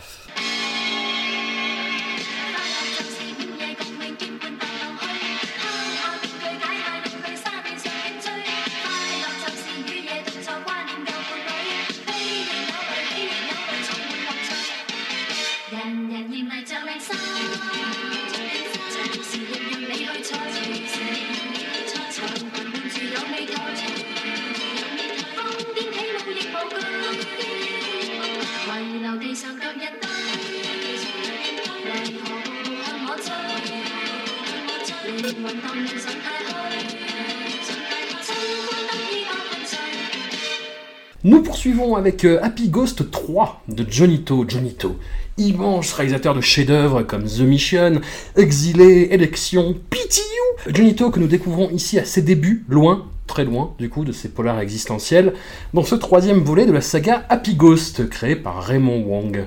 Happy Ghost, c'est donc un personnage de spectre jovial, doté de super pouvoirs, qu'on aperçoit vite fait dans ce troisième volet au bénéfice de sa réincarnation moderne. Les deux rôles sont joués par euh, Raymond Wong, qui est euh, On y reviendra. Il y a dans les deux premiers films un tropisme coupable pour les adolescentes, auxquelles on vient en renfort dans des compétitions de gymnastique. Un aspect plus diffus dans ce troisième épisode, mais toujours présent. On y reviendra encore une fois. Le rythme y est beaucoup plus frénétique, il y a une tentative de développement du lore de la franchise avec tout un arc narratif autour du bureau des réincarnations et l'aide judicieuse de Cinefex Workshop pour les effets spéciaux de la scène finale, unique raison de mentionner ce film dans la grande histoire du 7e art. D'ailleurs, Amandine, en parlant de Cinefex Workshop, est-ce qu'il n'y aurait pas un caméo de Dieu vivant au tout début du film? Si, qui fait. euh, Enfin, il fait, je sais pas, il fait Saint-Pierre là. Oui, C'est ça. c'est exactement ce qu'on se disait en préambule avant que tu arrives. Euh, oui, oui, effectivement, mais ça, enfin, c'était l'ouverture du film un peu, euh, un peu étrange, je pense, pour un spectateur qui n'a vu ni le 1 ni le 2. Voilà, et donc Choyark Ouais. qui fait le, le chargé des réincarnations. Le chargé. Alors, du coup, c'est presque ce qui m'a le plus plu, moi, dans le film. Ouais. Oui, ouais, absolument. C'est euh, ce petit passage de dire Ah, tiens, il est là, c'est sympa, il vient filer un coup de pouce euh, à lancer le film, et après, euh, bon, bah voilà, la dégringolade. Enfin, pour moi, c'était la dégringolade. un enfer. euh, Enfin voilà, j'avais envie d'être bon public, j'avais envie que ça me plaise, j'avais envie de plein de choses. J'aime beaucoup Jonito euh, pour tous les films que tu as cités. euh, J'ai rien contre ces quelques comédies, mais là, euh, c'était trop pour moi. Les acteurs sont insupportables. J'en pouvais plus de ces scènes de, de, de, pseudo, pseudo tarte à la crème, la scène de foot, il y a une scène de sport horriblement longue. non, je, je, oui, Maggie, elle est particulièrement euh, laide et insupportable dans ce film. C'est son rôle qui veut ça. Son rôle est affreux. Hein. Oui, à un moment, si elle a que des rôles qui sont affreux ou elle est particulièrement laide et insupportable, il va falloir se poser des questions, François. Mais je m'en pose déjà plein, figure-toi.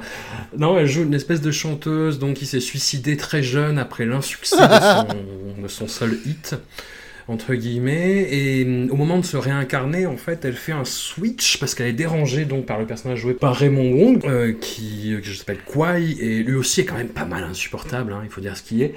Mais je, vous le redis, vraiment. Alors, j'ai pas vu les 4 et 5, mais le, par rapport au, Happy Ghost 1 et 2, c'est un chef-d'œuvre, honnêtement. hein. Le surcroît de, de rythme y apporte pas grand-chose, mais c'est quand même bien tourné. euh, Les gags font à peu près sens. Il y a moins euh, ce côté euh, Gabriel Matzneff, on va dire, hein, à regarder des, euh, des, des lycéennes. Voilà. non, mais vous imaginez que moi, j'ai enchaîné Lost Romance et Happy Ghost 3. J'étais dans un état.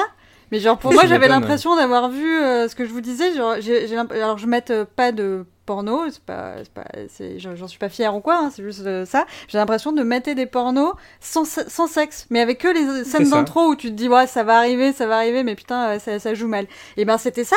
Et là, du coup, à la fin, je, je le voyais avec le bébé qui se dit, oh, je te retrouve dans 18 ans. Je me disais, mais en fait, tu, tu kennes le bébé, c'est, qu'est-ce que tu vois, c'est n'importe quoi, vas-y, enfin, genre, euh, au moins qu'il se passe un truc, tu vois. Et genre, pareil, les scènes, euh, il y a les scènes prof tu fais, bah, ok, faites-en quelque chose, bah, je vois que vous voulez y aller, allez-y, franchement, au lieu de me laisser moi, imaginez les trucs. C'est là où je trouve que ces films, ils sont lâches. C'est que c'est moi la responsable derrière d'imaginer des horreurs. Alors que, euh, clairement, ils veulent que ça en arrive là, mais ils sont trop, ils sont, ils sont, ils ont trop peur d'y aller. Je suis énervée.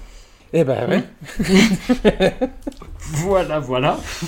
Max Euh, ouais, alors je, je, je présente mes excuses par avance si je, je répète quelque chose qui a été dit. Je me suis éclipsé euh, 15 secondes pour faire un truc dans mon appart. Je. Euh, je regarde pas de porno non plus, comme Anouk. Euh, tout va bien, mais ce que j'ai, euh, moi j'ai trouvé ça très charmant. Pardon. J'ai trouvé ça très drôle et charmant. C'est justement là que j'avais noté. C'est enlevé, c'est enlevé. Mais finalement, It's a Drink, It's a Bomb que j'ai vu à la fin. est Ouais, en gros, oui, donc Maggie est la méchante, c'est ma sorcière bien aimée, donc elle fait des sorts et compagnie, elle joue la peste, donc ça je suppose que ça a déjà, euh, déjà été dit. Ouais, non, bah, qu'est-ce que qu'est-ce que je peux dire sur euh, c'est charmant, les effets spéciaux. euh, Tu, tu, l'as pas dit dans ton intro, alors est-ce que je le dis du coup de, Je parle de Tsuyark? Euh, je l'ai- bah, on l'a mentionné avec Amandine tout à l'heure. J'ai juste dit qu'il y avait Cinefex Workshop, mais. Ah ben voilà, ben alors je ne, le- je ne le répète pas, excuse-moi. Bah, tu peux parler de la fin du coup. De la fin du, fi- de la Avec fin du film Avec la bagnole là. Euh, alors, C'est la seule scène cool du Mais pas film. que, pas, que, pas que la scène de bagnole, c'est-à-dire que moi j'ai vraiment l'impression que le film c'est euh, pour dire, Eh, vous avez vu, nous aussi en Hong Kong on sait faire des effets spéciaux les gars. C'est vraiment, enfin j'ai j'ai l'impression qu'ils essaient d'en foutre vraiment partout quoi. Ah, je suis- ils sont beaucoup moins euh, ringardos, c'est mal, euh, mal ringard, hein. que, que dans Prince Charming et tout ça. Par exemple, la petite scène de danse avec les pas colorés sur le sol, moi je les Oui, trouve oui. plutôt, plutôt sympathiques. Enfin, franchement, je les trouve bienvenus, moi, les effets, euh, les effets visuels. Après, euh, euh, Alors, qu'est-ce que je pour, euh, dire Juste pour faire une parenthèse là-dessus, par Oui. rapport aux deux premiers films, en fait, l'essentiel des, des SFX, à part quelques incrustations, tu vois, comme ils faisaient beaucoup à Hong Kong, là, de, de trucs coloriés à même la pellicule, ou Ouais. de, de trucs comme ça, enfin, les effets vraiment flashy, euh, c'est juste des trucs de, euh, hop, on fige le temps avec les acteurs, tu sais, qui font semblant de pas bouger, mais des, tu, tu vois, tu vois Oui. qu'ils bougent. T'as l'image qui est en transparence derrière et tout, enfin, c'est, euh, voilà. C'était le max qu'ils faisaient dans les deux premiers films. Du coup, le, le troisième m'a semblé euh, Avatar, tu vois. Ah, ben, oui, oui, parce que tu as effectivement la séquence de fin avec la bagnole qui Ouais. monte sur les murs et qui est toute faite en stop motion, je pense. qui est euh, super cool. a priori, et qui est vraiment Qui est hyper stylé, cool. vraiment hyper euh, jouissif à regarder. Et, euh, et sinon, après ça, euh, ouais, bah, je pense que ouais, il y a pas grand chose à rajouter. Il y a des trucs qui m'ont fait rire à l'usure, Euh, notamment encore bah, cette mécanique du quiproquo, toujours, Ouais. euh, dans, dans- dans la voiture. Oh la vache, c'est long. Oh, alors, Ouais, elle est hyper vu que j'ai des problèmes, vu que j'ai des problèmes avec les, les pronoms relatifs, je vais avoir du mal à la raconter. Non mais- mais pour, bah, pour, euh, pour figer en fait bah, c'est une scène typique du film, c'est-à-dire tout, le- tout le film, Maggie Chung, euh, qui est donc un spectre euh, en, en attente de réincarnation, se venge du personnage joué par Raymond Wong du coup et euh, elle lui fait des, des tours pendables. Elle le met dans des situations euh, gênantes. Et donc il se retrouve dans une bagnole avec sa petite amie avec qui il est un peu en froid parce que Maggie Chung a déjà fait deux trois tours euh, qui faisaient croire qu'il l'a trompé. Et donc Maggie Chung pro- provoque des hallucinations visuelles à la copine du, euh, du personnage principal, où euh, il- elle croit voir un soutien-gorge, où elle croit voir euh, Des des tampons, mec. C'est ça qui est. Voilà. C'est là que j'ai rigolé, c'est les tampons. Exactement. Parce qu'en plus, il dit Ah, mais oui, parce que la, la proviseure, elle sait que j'adore ça, et puis il en mange un. Oui. Qu'est-ce que c'est que cette boîte de Tampax? Et lui, il croit que c'est des gâteaux. Il croit que c'est des, tu sais, des, euh, des, pas des flûtes, des tuiles. non, mais ce sont des gâteaux. Ouais. Ce sont des gâteaux. Des, Ouais, des donc, roules, euh, ah, des roulettes russes là, je sais plus comment ça s'appelle. des Oui, cigares, des cigares russes. Ouais, russes, ouais. autant pour moi. Ouais. Et euh, du coup, il dit voilà. Et et il y a aussi une scène de football euh, un peu à la Shaolin Soccer. Donc je, je, je Ouais. rappelle, je reconvoque Stephen Shaw ici. que-. On va croire que je connais que lui, et c'est pas faux. et, euh, et, euh, et du coup, voilà. Non, mais franchement, moi, je l'ai maté. euh, je l'ai- enfin, il faut que j'arrête de dire maté. Je l'ai regardé vraiment sans déplaisir. Je me suis plus amusé devant euh, Happy Ghost 3. Et, surtout grâce à ces fameux effets et au rôle de Maggie Chung qui est assez sympathique dans ce rôle de peste parce que c'est la méchante quelque part. Mhm. Euh, jusqu'à ce qu'il y ait cette bascule où euh, le, Wong essaie de la draguer pour, euh, pour, le, pour la ramener de son côté, euh, que devant It's a Drink, It's a Bomb. Ah oui, si, c'est ça que je voulais dire. On revient dans la thématique, et on y reviendra dans le film d'après, sur les blagues sur le sida. Oui, Mm. ça, je- Oui. ouais, voilà. J'allais y penser. Voilà. j'allais en parler, ouais. Il croise un mec en bagnole, il fait Ah, c'est qui cet homosexuel? Mais non, il est pas homosexuel, c'est machin. Ah, ben, je te garantis qu'il va attraper le sida, moi. Voilà. Bon, euh, Il l'appelle Rock Hudson. C'est ça, puis c'est le pire parce que c'est le C'est l'acteur, l'acteur dans le placard euh, par excellence euh, à Hollywood en fait. Enfin, c'est- et qui vient. s'appelle comment qui est- Rock, Rock Hudson ça et qui est mort, qui est mort euh, six mois avant en fait. Oui, oui, Euh, parce qu'il dit film c'est ça. Avec un nom pareil, il est forcément homosexuel. Oui, c'est ce qu'il dit, ouais. Hé, Rock Hudson Genre, C'est horrible comme blague. Enfin, c'est genre- Mais euh, après, c'est sympa toute la scène aussi de la, le- la baston euh, entre le- l'esprit réincarné de Raymond Wong euh, et Maggie Chung où il se jette des sorts et en fait il joue avec Raymond Wong. Est-ce qu'il va tomber dans, sur un cactus et compagnie qui il fait une espèce de partie de tennis à coups de sort avec Raymond Wong qui est plutôt sympathique. euh, euh, voilà. Et les questions aussi. Alors, il y a un nouvel élève euh, qui a redoublé quatre fois qui arrive au début du film dans la classe que Raymond Wong tient. Et il lui dit Ah, mais t'as 19 ans, t'es encore en seconde ou je sais pas quelle classe, euh, euh, t'es forcément bête et tout. Il dit, Ah, tu crois que je suis bête, je vais te poser des questions et tout. Il lui pose des questions. Euh, Est-ce que vous vous rappelez des questions? Non. Non. Ouais, Moi non plus, je les ai pas notées. hein, on passe à la suite. mais il y en a Non, une, je en me suis plus- pas.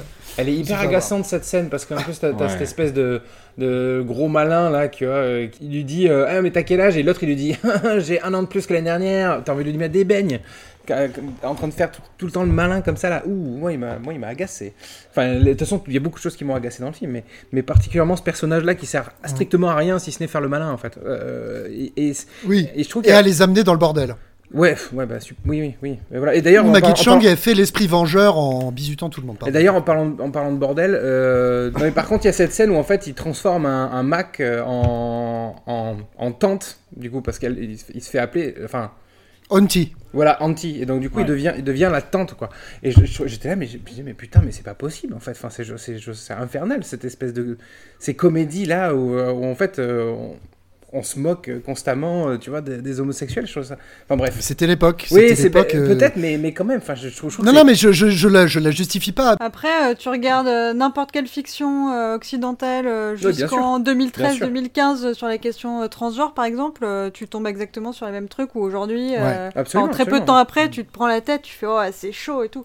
Euh, Ouais, ouais, j'incrimine pas du tout euh, la Chine ou la- Hong Kong en particulier. hein, C'est un truc plus généralisé. Non, mais c'était, c'était une époque assez bizarre, mais justement, peut-être qui était. euh, alors là, je me lance dans un truc, ça fait très discussion de bistrot, mais peut-être stimulé justement par l'arrivée du virus du sida, cette peur plus, du sida qui faisait qu'on stigmatisait d'autant plus les homosexuels.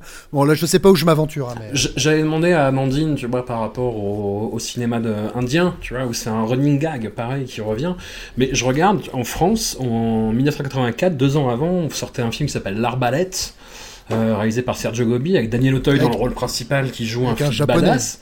Et euh, et il y a un gang, effectivement, de, de personnages homosexuels, et ça, et niveau langage, mais c'est... euh, ouais, c'est chartier euh, plus plus, quoi.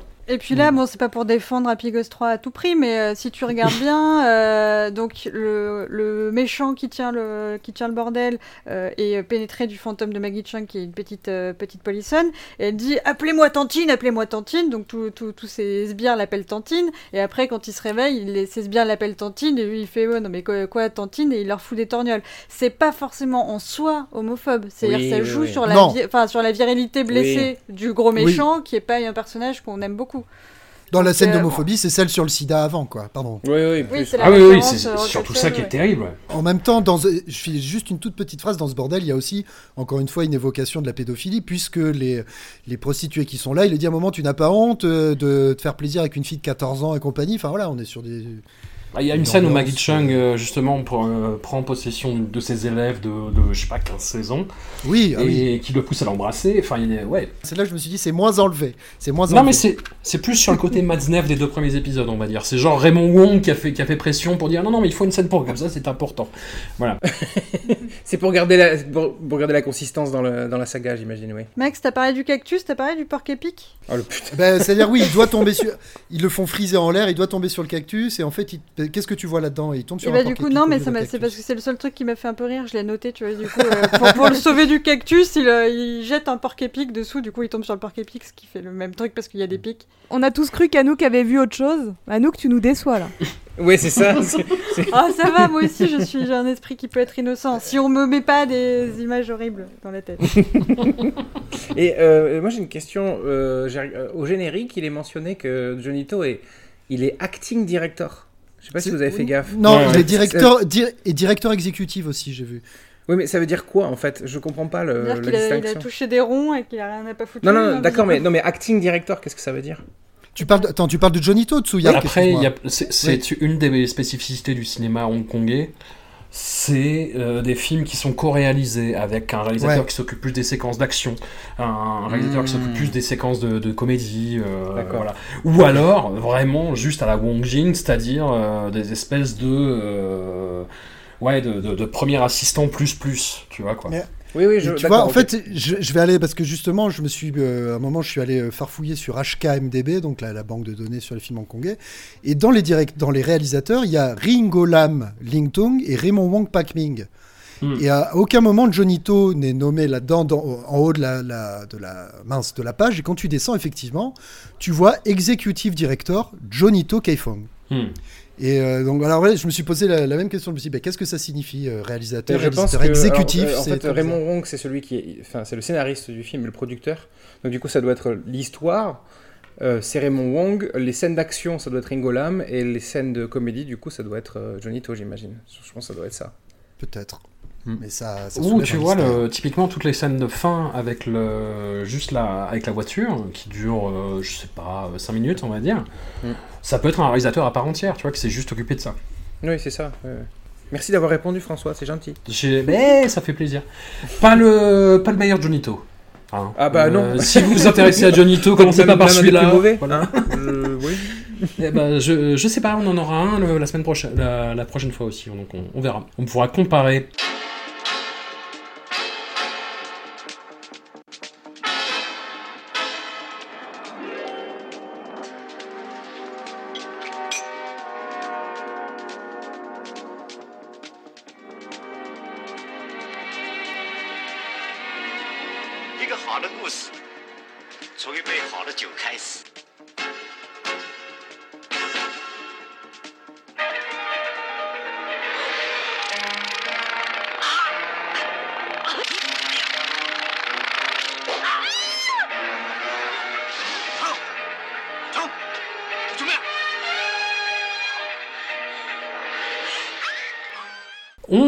Termine avec euh, Qui l'eût cru, le, le meilleur film de la The- enfin Qui l'eût cru, enfin voilà, parce que c'est un film que j'avais déjà vu, que j'ai même en DVD et tout. The Seventh Curse de Nam Lai Choi, un réalisateur à qui l'on doit Story of Ricky en parlant de catégorie 3, et The Cat, deux sommets psychotroniques du cinéma de Hong Kong, pourtant riches en hallucinations visuelles.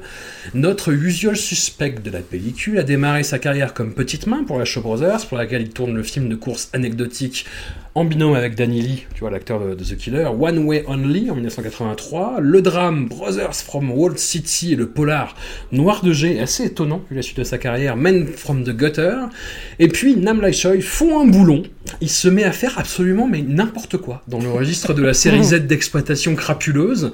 Euh, alors c'est après celui-là, après Seven Curse, mais Seven Curse c'est vraiment le film du rompage, hein, on va dire. Mais euh, il a un film qui s'appelle Killers Nocturne qui est un polar lambda, sauf qu'à un moment il y a un combat de boxe avec un kangourou. Voilà. Encore timide. Pourquoi pas Pourquoi pas Mais pourquoi pas Et pourquoi Oui. pas Voilà. The Seventh Curse est pourtant ce premier film du craquage nerveux, un Indiana Jones dégénéré où rien n'a de sens, Oh. plein de nafettes en t-shirt mouillé de monstres craignos et de problèmes réglés au bazooka. Mathieu, est-ce que tu connaissais le cinéma de Nam Lai Choi? Alors, je connaissais via euh, Story of Ricky, euh, Ah, évidemment. le Euh, chef-d'œuvre. c'est- C'est le seul que je l'avais, c'est le seul que j'avais vu, qui est un film très étrange, hein, euh, Story Aussi, of Ricky, ouais. parce que c'est un film euh, qui repousse toutes les, toutes les limites en termes de, de, de, de gore, on va dire. euh, C'est une adaptation de manga. Oui, alors voilà, c'est ça, c'est une adaptation- d'un manga qui, en plus de ça, est- donc c'est un film de prison dans lequel, euh, bah, en fait, c'est Ricky O qui est donc un, un mec qui est euh, incarcéré pour, euh, pour meurtre et qui va défoncer tout le monde dans la prison. en gros. Ouais. Voilà. Mais qui est très pur en même temps. Qui est très pur et qui, qui adore souffler dans des petites feuilles comme ça là. C'est le Bruce Lee, c'est le Bruce Lee gore, quoi. Il attend, mais quand il y va, il y va, quoi. Non mais surtout ce qui est intéressant dans Story of Ricky c'est le la partie euh, c'est la, la partie déco- décoration du film parce Ouais. qu'on a l'impression d'être dans Dogville de euh, de. Vraiment, c'est-à-dire non mais il y a rien en fait. Il y faux. a a quasiment rien dans le c'est juste des grands plans euh, blancs avec enfin avec des murs blancs ou euh, ou juste un bureau posé dans une dans une pièce. Et, euh, et je trouve ça hyper intéressant. On a l'impression que tout est épuré pour simplement faire que de la violence, quoi. Que Hmm. de, du, du gore et, de, et des espèces de, des scènes où les mecs se tatanent vénère et que- enfin on perd des bras on passe dans un dans un espèce de hachoir à viande géant enfin voilà Et, bref, et- et euh, je vous spoil la fin, mais c'est pas grave parce que le découvrir c'est tellement, Ouais. tellement fou. C'est, euh, je l'ai vu deux fois en public et le, le film rend les gens fous, vraiment. Enfin, c'est, bien normal. C'est-à-dire qu'il il capte le délire au bout de 10 minutes, 5-10 minutes, et, euh, et la fin, en fait, la fin, c'est euh, Ricky qui arrive euh, avec la tête du, rec- du directeur qui vient de mettre dans un hachoir à viande, et il y a une émeute autour de lui, et il brandit la tête du directeur et il dit « Assez de violence !» Et puis, et puis il se dirige vers le mur, il fout un grand point dedans, un grand coup de poing dedans, ce qu'il aurait pu faire depuis le début, mais il n'aurait pas eu de en même temps. Et ça. puis il se barre. Voilà Et mais, Mais alors, mais- mais bon, meilleure fin de l'histoire du 7 art. Complètement fou, absolument ce film. mais C'est un et bonheur. donc du coup Seven Scars c'est quand même vachement plus modéré hein, euh, Ouais. dans le film faut bien le faut bien le dire alors moi je suis pas du tout d'accord sur le portrait que tu viens de livrer de, de Seven Scars parce que je- j'ai trouvé je suis j'ai trouvé ça bien voilà, j'ai apprécié Ouais. ce film-là. Euh, Ma- Max disait qu'il avait trouvé Happy Ghost 3 charmant. Moi, je trouve justement que j'ai- trouvé Seven Scars charmant. Euh, non, mais vraiment. euh, non, mais parce que c'est un film Non, qui, mais, ok. c'est un film qui mêle aventure et horreur. C'est un peu, en, enfin, attention toute proportion gardée, mais en fait c'est un peu euh, l'emprise des ténèbres de Craven ou euh, Voodoo de Tourneur, quoi. C'est-à-dire, non mais le, le fait de mélanger de l'horreur dans un vrai film d'aventure. Et pour moi, en fait, j'ai un peu perçu le truc comme une sorte de, une sorte de tintinade, en fait. Sauf si, enfin, une tintinade si euh, euh, Lam Guy Choi avait pas décidé de, de faire pisser du boyau partout et de, de caler des nichons un peu euh, à la moindre occasion, quoi. Oui, mais euh, il y a un petit côté Tintin que j'ai bien aimé dans le, dans film. C'est un peu, c'est un peu les... Non mais c'est vrai. Il y a un côté, il y a un côté euh, Tintin dégénéré, c'est-à-dire c'est un peu les sept boules de cristal. C'est c'est un peu le- les, les sept boules de cristal ou le, enfin le, le- le- l'espèce de, de de quoi? Qu'est-ce Non, que mais tu rien, racontes mais j'ai rien dit. Mais oui, non c'est c'est. Euh, ballonné. Le côté, le côté malédiction et tout. euh, Enfin, je sais pas, je, je trouvais ça assez cool. Puis en plus, même en termes de mise en scène, euh, genre sur les maquillages, sur il y a des efforts de, qui ont été faits avec des, des, des éclairages, enfin, il y a- avec de la brume, Des, etc. des beaux Et, jeux euh, de transparence. Non, non, mais moi, je. je- Oui, je- oui, je- oui. Et Aussi. puis, et puis le, et puis le, désolé, mais en fait, je trouve que le- le- les effets spéciaux euh, très cheap du film, euh, mais, mais en même temps fait au premier degré, donnent beaucoup de charme au film. Le, Euh, le monstre final est pas mal. Ah, Son mais espèce ouais, de alienesque. alien. alors, le monstre, Mais, mais, mais, le monstre mais- final, mais c'est Alien, hein, par contre. Ouais. Le- voilà. Mais le squelette, le squelette, c'est foireux, quoi.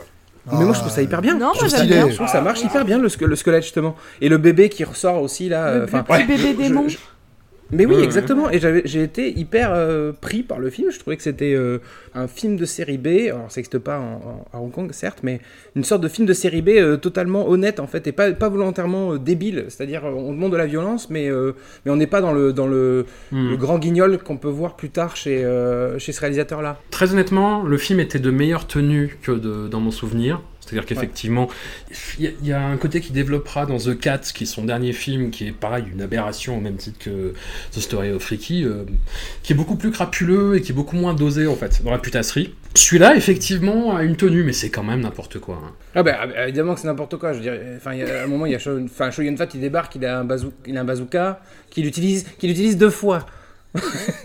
C'est vrai qu'on peut pas enlever à Nam Lai Choi qui sait finir ses films. Et puis en plus non mais le, le- puis l'intro du film, c'est-à-dire le film commence tu, comprends pas déjà, enfin t'es avec un Ah, avec merci. un mec avec un mec qui porte le nom du réalisateur et, Oui, euh, bah oui, et qui mais- parle avec Cho, avec Fat. Non, c'est l'auteur et- du livre en fait, parce que c'est une adaptation Oui d'un oui livre. c'est ça. Mais- oui mais en fait il s'appelle Guy, donc enfin il a le nom du, Ah oui. du réalisateur quoi. C'est hyper bizarre et euh, Mais il fait ça dans The Cat aussi. Il a un acteur qui s'appelle Wisely et son personnage s'appelle Wisely mais écrit à l'occidental en fait. Enfin, je, Ouais. pff, ouais. Et donc du coup tu débutes sur ce film. En fait t'as un faux départ, tu vois. Ouais. Tu, tu, tu débutes sur ces cinq premières minutes et t'as l'impression de voir une sorte de, euh, je sais pas si vous voyez la série qui s'appelle Guard Marenghi's Dark Place avec un, Oui, bah oui. un, auteur, un auteur qui parle de ses films, euh, enfin oui, de ses ça. livres et qui va, en gros qui est en train de dire que c'est un génie quoi. Et, euh, et c'est un peu ça. Et après finalement t'as le vrai départ du film cinq minutes plus tard. C'est c'est hyper bizarre comment la façon dont ça dont ça débute, mais après quand ça débute vraiment, quand le mec raconte qu'il part en Thaïlande pour essayer de trouver une plante médicinale qui soignerait le sida. Oui, Hein le comeback du sida. On y revient. encore une fois, voilà. Mais enfin, moi j'étais, j'étais un peu, enfin, je sais pas, je trouvais ça, j'ai un bon divertissement en fait, et, euh, et puis euh, surtout, euh, on sent qu'il n'y a pas de moyens, mais c'est fait de manière honnête, et voilà, moi j'ai apprécié ce, ce côté-là. Alors, contre toute attente, Anouk, moi je pensais, euh, vu ta réaction aux quatre premiers films du premier épisode euh, et aux trois premiers de celui-là, que c'était le film qui a été achevé, et pas du tout. T'as trouvé ça fun. Ouais, oh, Restons calmes, hein, François. Tu, euh, tu as employé le mot euh, fun. Excuse-moi. hein. Donc je, te, je, je vous, je vous recontextualise. Là, je viens Oui. de me ta- taper le Lost Romance et Happy Ghost 3. Donc effectivement, quand on me montre euh, des monstres, euh, Little Ghost, Dancer, même s'il y a un peu d'inition au milieu, je suis soulagée. Tu vois, je suis dans une purification. Donc j'ai trouvé ça effectivement euh, marrant. Parce que, voilà, ouais, parce qu'effectivement, t'as un côté euh, Alien, Indiana Jones et tout. euh, J'ai rien compris, mais au bout d'un moment, tu lâches prise et puis voilà, c'est juste fun. Euh, mais si tu oublies Maggie, parce que Maggie est quand même là pour, pour plomber le film à donf dès le début. Elle arrive, elle est soi-disant reporter, donc tu te dis, bon, bah c'est bien, pour une fois, elle a un taf, elle va faire quelque chose. Non, non, elle est avec son petit appareil jetable, son petit, son petit Kodak là, elle suit, le, elle suit le truc, elle se dit, oh non, on me laisse pas rentrer. Alors elle boude un peu, elle fait sa petite moue, oh, on me laisse pas rentrer. Alors du coup, elle fait quoi? Elle agresse un flic. Exactement. Euh, elle se déguise euh, en infirmière qui devait être le rôle du flic et elle, elle, elle- elle suit le mec euh, en se disant moi bah comme ça je serais dedans je pourrais prendre des petites photos et puis une fois qu'elle est dedans euh, bah il fallait qu'elle euh, qu'elle désamorce une bombe enfin je sais pas elle avait un vrai taf à faire Elle est prête à tout pour Et, faire euh, valoir coup, la elle- liberté de la presse. Elle est là, oh non Et après, elle passe son temps à suivre le mec, euh, parce que je sais pas si elle veut le baiser ou si elle veut faire un article. En plus, son intégrité journalistique est un peu chelou, genre elle se fait payer pour des espèces de placements C'était les années c'est bizarre. 80. Tout le monde Ouais. couchait avec son frère. Et donc, elle, elle passe son temps à le suivre pour lui dire Oh, amène-moi avec toi Mais non, tu sers à rien, Maggie, reste là, t'es genre, c'est bon, tu nous as saoulés. Non, amène-moi avec toi Et du coup, elle se débrouille quand même pour le suivre parce que je sais pas, elle a de, la- thune et, et elle sert à rien. Et elle fait la moue et elle boude. Et, euh, et c'est un vrai problème qu'on a une société de l'image qui a permis de la création de monstres comme ça, de personnages qui, à aucun moment, doutent de leur présence au monde et du fait qu'ils sont peut-être en trop ou peut-être pas assez compétents pour le travail qu'ils ont actuellement. Euh, et ça m'a fait marrer parce que euh, donc euh, voilà une fois fois que t'as compris que Maggie elle servait à rien à part à se faire euh, euh, kidnapper par euh, le gros vilain. Je sais plus si c'est le squelette, le gros démon, le petit démon. Je n'ai plus rien compris à la fin.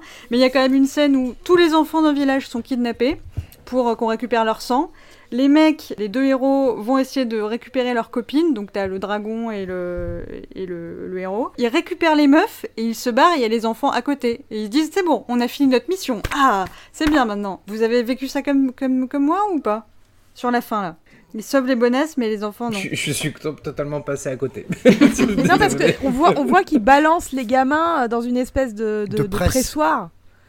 Oui. Ça, c'était génial. Mais bon, euh, pendant qu'ils balancent les gamins au pressoir, eux ils sont en train de sauver les bonnesses euh, avec les, les, les Mais parce que pointent, quand là, même. tu, mets le doigt sur le truc, un truc que moi j'adore dans le film, c'est vraiment premier degré, c'est euh, bah il y a, il y a nous et il y a eux.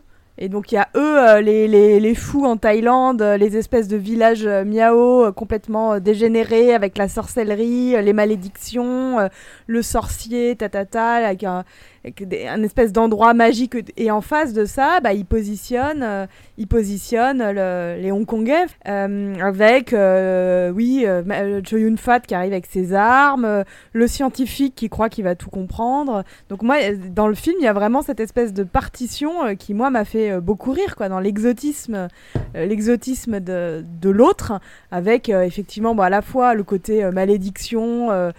Euh, pseudo euh, sacrifice humain euh, absolument incompréhensible et un espèce d'érotisme aussi euh, tu fous la meuf sous la cascade comme aux meilleures années de Bollywood quoi. Plus salace que Bollywood quand même. Hein. Oui, bah oui, oui. Et puis, et puis apparemment, on peut faire bouillir une personne sans qu'elle bah, sans qu'elle cuise, quoi. Je sais pas si vous avez fait gaffe, en fait, Ma- Maggie Chung bouillit pendant, euh, bout pendant euh, quelques heures dans du sang de- d'animaux. Et après Ouais. le sang il ah est oui, blanc. pour la, pour la Ça s'est transformé Pour- en lait. C'est ça.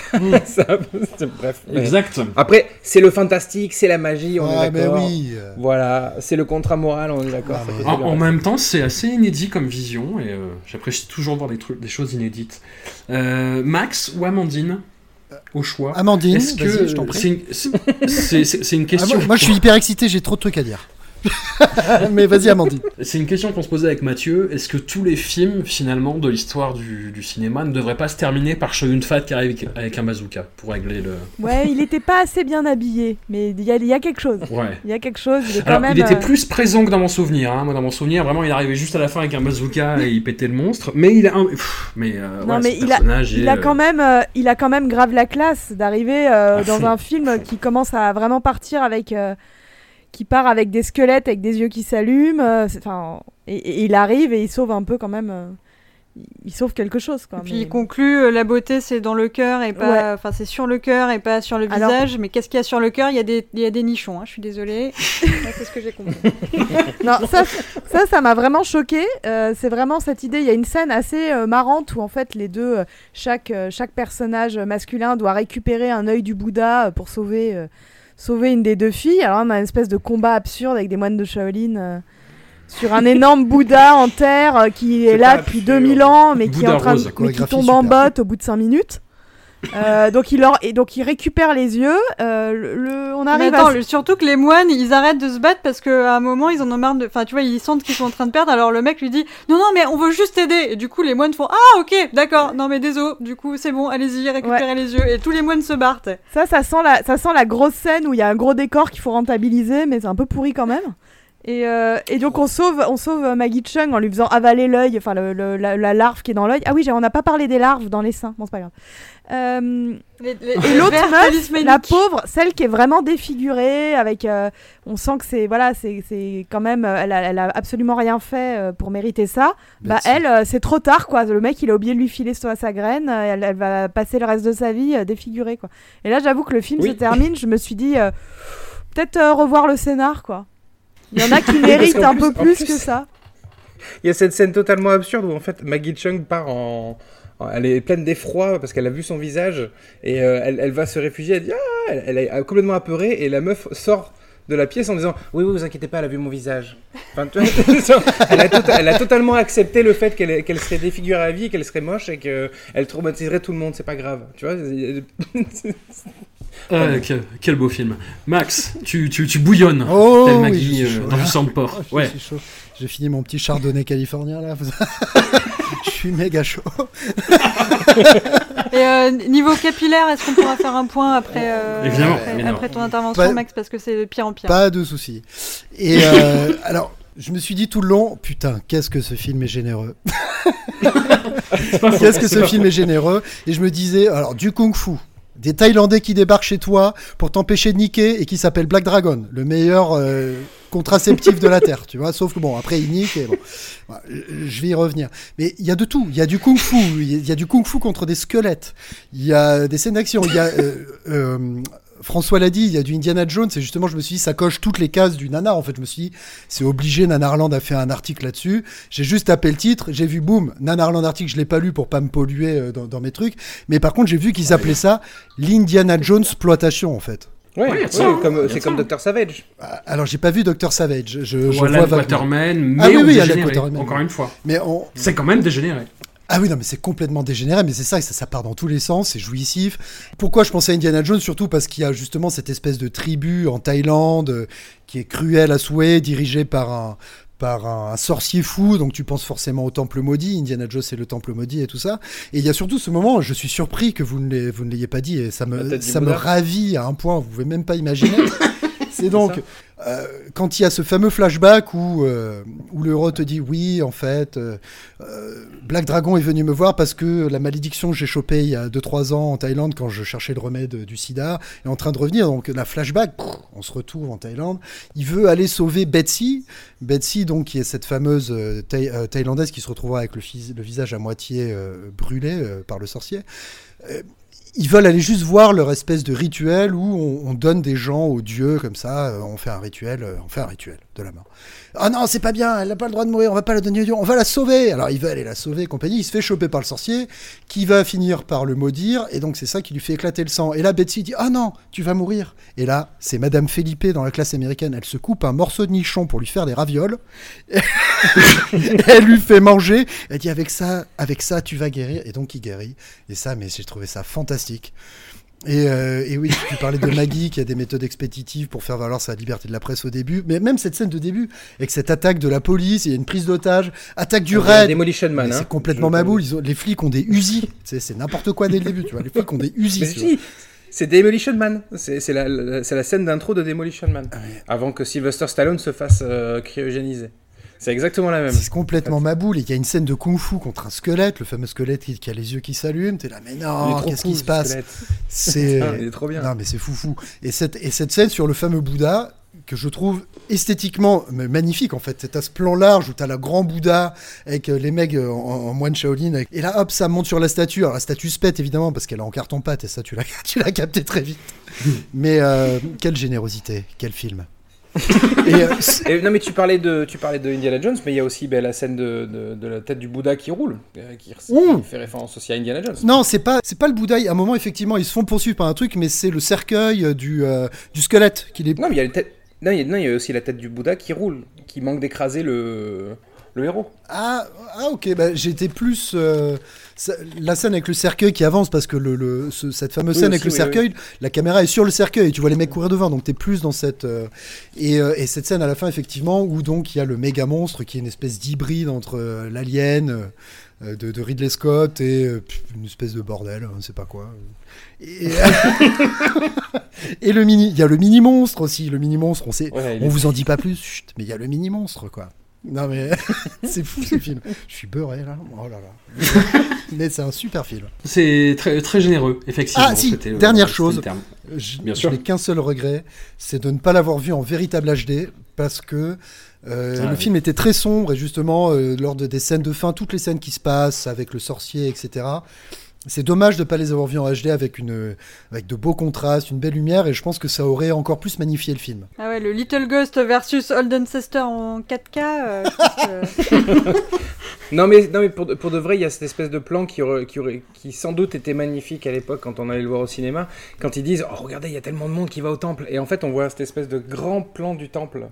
Très, Ouais. très, très large et je pense que en effet euh, s'il y a eu un meilleur traitement de la pellicule on aurait peut-être pu en profiter plus parce que là là tu vois juste des petites loupiottes qui bougent et tu dis oh là là il y a tellement de monde oui Ok, très bien. T'as pas, que- t'as pas d'autre choix que d'accepter ce qu'ils disent en fait. Tu, tu peux pas vraiment percevoir ce truc-là quoi. Juste, av- j'avais juste une, une- une réflexion que je soumets à, à tout le monde, c'est que euh, on a tous dit qu'effectivement, à part effectivement dans euh, It's a Drink, It's a Bomb, elle joue la pestouille tout le long, Maggie Chung. Ouais. Est-ce que justement les gens se sont dit parce que quelque part euh, elle a été euh, quasi euh, Miss Monde euh, à 18 ans, euh, elle est, je sais pas si elle vient d'une bonne famille, peut-être que quelqu'un le sait d'ailleurs, et peut-être qu'ils se sont dit ah ce sera facile à jouer pour elle ce, ce rôle de la pestouille, de, de, de les cerveler entre guillemets. euh, L'ingénu. ça quoi. lui irait Je bien. c'est facile pour tout le monde. hein. Je, je, oui, peut-être, je sais pas, moi je sais pas le faire, mais.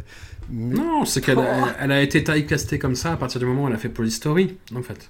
C'est ce que les gens attendaient d'elle. Tu crois? Oui, mais voilà, c'est ça. Oui. Ils se sont dit, on va attendre ça d'elle. Et justement, euh, c'est pour ça que dans, dans ces quatre films, ben, Lost Romance surnage parce qu'il donne sa chance à Maggie Chung d'essayer de montrer Ouais. une autre un peu une autre touche à sa palette, quoi. Et euh, bon, je voilà.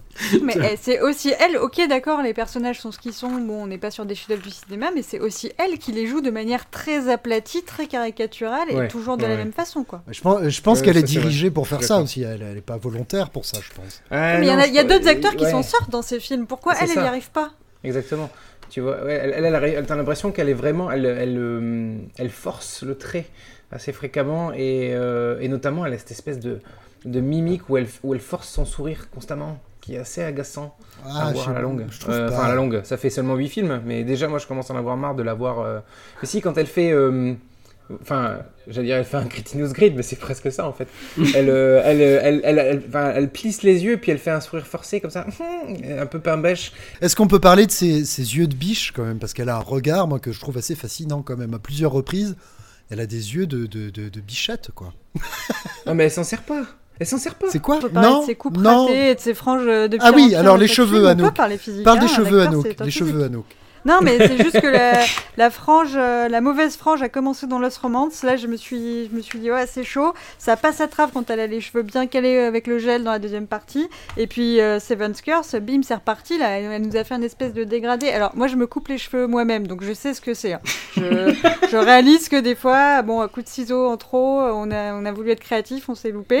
Mais là, on a une espèce de dégradé qui part d'une frange et qui, et qui, lui- qui, qui fait, ouais, qui est une espèce de, de frange qui lui encadre comme ça le village, qui est déjà super rond. Non, c'est raté, c'est raté. Je te tondrai à la libération. Amandine, Anouk. dis-nous quelque chose pour. euh, Non, bah disons un peu cette En fait, c'est amusant, c'est que je pense que euh, moi, je, je me suis lancée dans cette. euh, dans cette, ce visionnage de Maggie Chung en, en ayant en tête des rôles beau- beaucoup plus tardifs où elle, elle m'avait ébloui.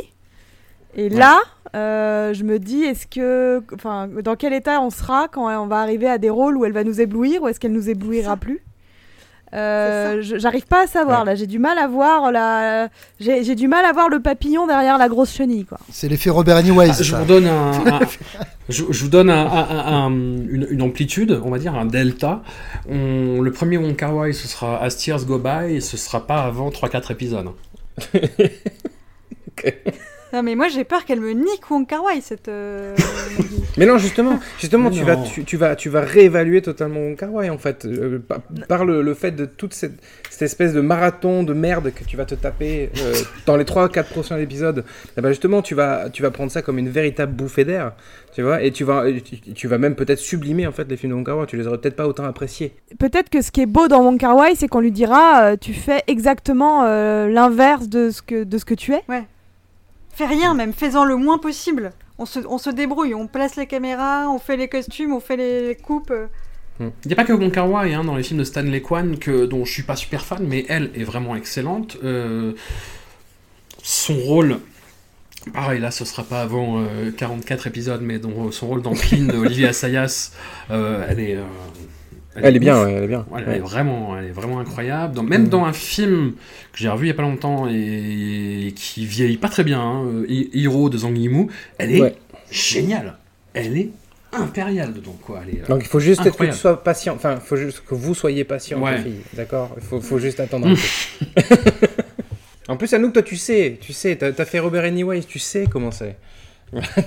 Ah ouais, mais là, il y a une animosité dès le départ, quoi. Ouais, j'étais pas, j'étais toujours sceptique sur Robert et euh, petit à petit il m'a gagné. euh, alors que là, Maggie, je, pa- je partais plutôt gagner conquise d'avance et que c'est en train de, c'est pas le même, c'est pas le même chemin. Ouais, et puis c'est vrai Mm. que Maggie, elle, elle attaque au guibold très vite, hein, quand même. Enfin, euh, elle attaque les chevilles là dès le premier épisode. Ouais, c'est vrai, c'est un peu, un peu plus compliqué en effet. Non, mais on saura lui pardonner puis ça nous dira que la maturité chez une femme euh, c'est important aussi. Tu vois, c'est pas forcément le, le, le premier âge qui est soi-disant le, le- le meilleur en fait, non pas du tout. Bien vu. Eh ben écoutez, je, je compte sur l'ébriété de Max et sur euh, la passion d'Amandine pour euh, équilibrer les choses. Non, je suis pas. Euh, qu'on qu'on soit, qu'on soit dans un juste milieu. Mais euh, ouais, moi je pareil, je m'interroge, je me dis mais qu'est-ce que mais en- et en même temps ça me fait tellement de bien de voir du cinéma hongkongais. Ça, ça faisait longtemps que j'en ai pas bouffé autant. Euh, en, en marge de, de Voilà Maggie, euh, je, je- j'en regarde d'autres et tout et euh, putain ça fait du bien, ça, ça m'avait manqué.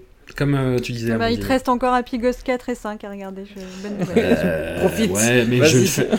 je vais le faire en plus. Bah, bah, évidemment que tu vas le faire, t'es un complétiste. Ouais, je me dégoûte. Merci à vous. la prochaine. Merci, salut. Salut, salut, c'était SWAT.